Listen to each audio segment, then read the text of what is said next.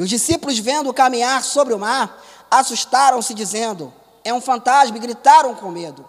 Jesus, porém, lhes falou logo, e dizendo: Tem de bom ânimo, sou eu, não temais. Em outras palavras, tenham coragem.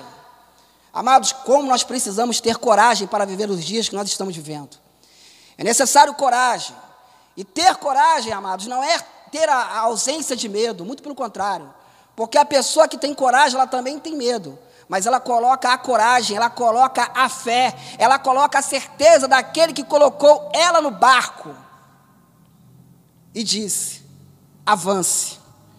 E disse: vão para o outro lado, vão para a outra margem, sigam adiante. A diferença é exatamente essa. Por que eu digo isso? Porque, amados, a pior tempestade não é aquela que nos atinge do lado de fora, não é aquela que trabalha nas circunstâncias, não é aquela que levanta né, as ondas do mar a três metros, como naquela região, não.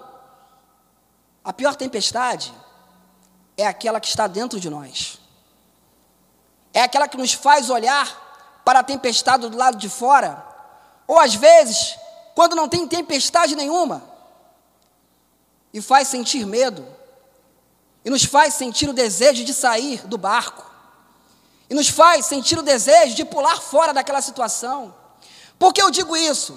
Porque eu vejo testemunho de pessoas, amados, e você também conhece, de pessoas que estão passando uma tempestade terrível, uma enfermidade, por exemplo, estão passando uma tempestade terrível, desemprego, que estão passando uma tempestade terrível, medo de que alguma coisa venha acontecer, né? receio de que algo possa lhe acontecer.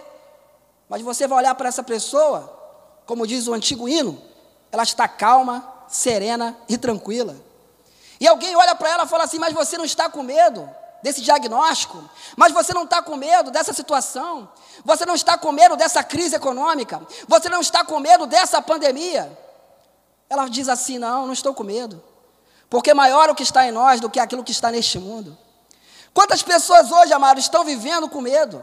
E a tempestade pior não é aquela que se apresenta do lado de fora, mas é aquela que está do lado de dentro. E faz com que essas pessoas façam como fez Pedro.